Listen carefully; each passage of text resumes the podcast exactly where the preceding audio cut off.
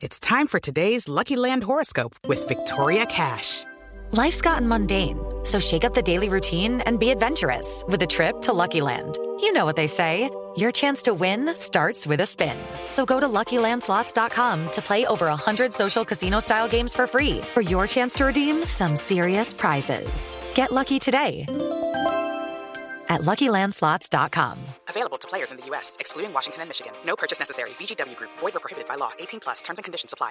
Nossa Conversa, É um prazer enorme conversar com você. com Vanderlei Nogueira. Amigos do Brasil, a nossa conversa hoje é sobre Sócrates. Você que está nos acompanhando, esteja você onde estiver, essa conversa é para você. O Magrão, Sócrates, o Magrão, o doutor Sócrates, o Magrão morreu em 2011, com 57 anos. Era considerado um dos grandes jogadores do futebol brasileiro na década de 1980. Um dos maiores ídolos da história do Corinthians e do Botafogo de Ribeirão Preto, onde tudo começou. O Magrão jogou na seleção brasileira entre 1978 e 1986, acompanhei tudo isso de perto. Capitão da seleção brasileira na Copa de 1982. A sua militância política, especialmente nos anos 80, foi marcante quando liderou um grande movimento pela democratização do futebol no Brasil e participou do movimento Diretas Já. Em 2014, aliás, o jornalista Tom Cardoso lançou a biografia Sócrates, a história e as histórias do jogador mais original do futebol brasileiro. E é verdade. O Dr. Sócrates era especial mesmo. Aqui uma, uma das passagens que eu tive vendo muito de perto nessa caminhada do Sócrates. Imagine o tamanho da bucha para um presidente de clube se perdesse um personagem como Sócrates, um personagem assim. Ele foi o problemão enfrentado pelo presidente do Corinthians, Vicente Mateus, em agosto de 1980. Mateus era um presidente orgulhoso, apaixonado pelo Corinthians. Dizia que não estava preocupado, mas o semblante sobre a renovação mostrava exatamente o oposto.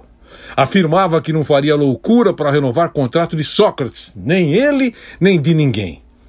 Estavam, na verdade, todos de olho no presidente Vicente Mateus, eh, apaixonado pela dona Marlene Mateus, que inclusive a mulher dele foi presidente do Corinthians. Ele teria que decidir entre a permanência ou não de Sócrates e depois arcar com as consequências da sua decisão. O assunto renovação de Sócrates era tão importante que o presidente Vicente Mateus, considerado o exemplo de um imenso centralizador, acostumado a, a ter a única e a última palavra, passou a ouvir opiniões de muita gente. Revelou que tinha conversado com o seu Raimundo, que, era, o- que é o pai do Sócrates, né, o seu Raimundo, que negociava os acordos do Sócrates, o pai do Sócrates. Mas disse que o valor pedido para a renovação ele não diria, mas que tinha sido um absurdo. Afirmou que se o valor não fosse reduzido, Sócrates não ficaria no Corinthians. E disse mais: nenhum clube brasileiro pode pagar mais que o Corinthians. Loucura, nem pensar, disse ao meu microfone o presidente Vicente Mateus. Sempre que falava da renovação de Sócrates, o Mateus colocava o Zico na conversa.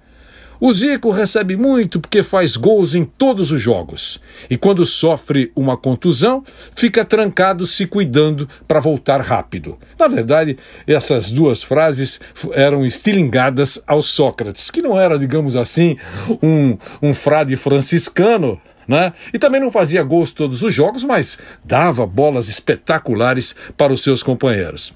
Mateus não deixava por menos. E tem mais: Sócrates é médico. Se sair do futebol, vai trabalhar como, como médico e tudo bem, vai ganhar bem. Farei tudo para renovar, mas ele precisa reduzir aquilo que está pedindo. O Sócrates dizia então, curto e grosso como sempre: Olha, meu pai pediu o justo, eu também acho que o valor é justo e deixa a coisa rolar.